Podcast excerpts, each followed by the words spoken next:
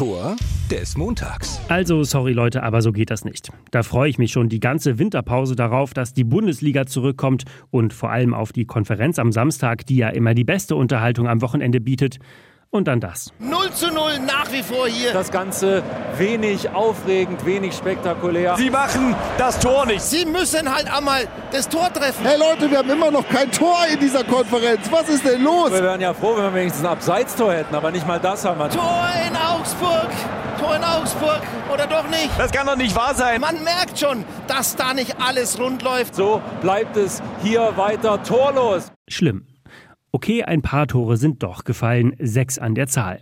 Das sind trotzdem extrem wenige. Zur Einordnung habe ich mal nachgeschaut. Nur sechs Tore in fünf Spielen an einem Samstagnachmittag. Das gab es in den kompletten fünf letzten abgeschlossenen Spielzeiten überhaupt nur zweimal.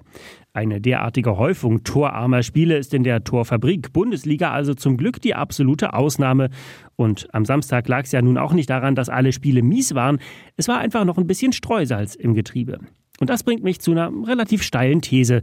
Doch einfach die Winterpause noch eine Woche länger. Eine Woche mehr zum Einspielen, ein Testspiel mehr, um die Zielautomatik zu kalibrieren. Wenn man über Weihnachten schon unterbricht, dann richtig. Und nennen Sie mich altmodisch, aber ich hätte den Herbstmeister auch gerne im Herbst und nicht erst im Januar. Aber gut, verschüttete Milch und so. Sportliche Erkenntnisse hat dieser erste Spieltag 2024 schließlich auch geliefert. Harry Kane bleibt einfach zu gut für diese Liga. Wir haben das Wort Bayerdusel gelernt. Wenn Leverkusen jetzt auch noch anfängt, mit ausgedünntem Kader eklige Spiele in der Nachspielzeit zu gewinnen, kann wirklich der ein oder andere Titel rausspringen. Sancho und Dortmund scheinen tatsächlich was Ernstes zu sein. Jetzt muss der BVB nur noch Holland, Bellingham und Jürgen Kohler zurückholen. Dann wird's vielleicht doch noch was mit der Vizemeisterschaft.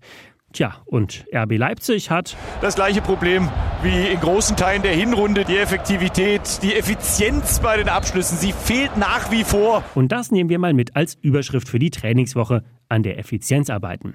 Und zwar für die ganze Liga, damit das mit den sechs Toren in fünf Spielen Samstag 15.30 Uhr auch diese Saison ein Einzelfall bleibt.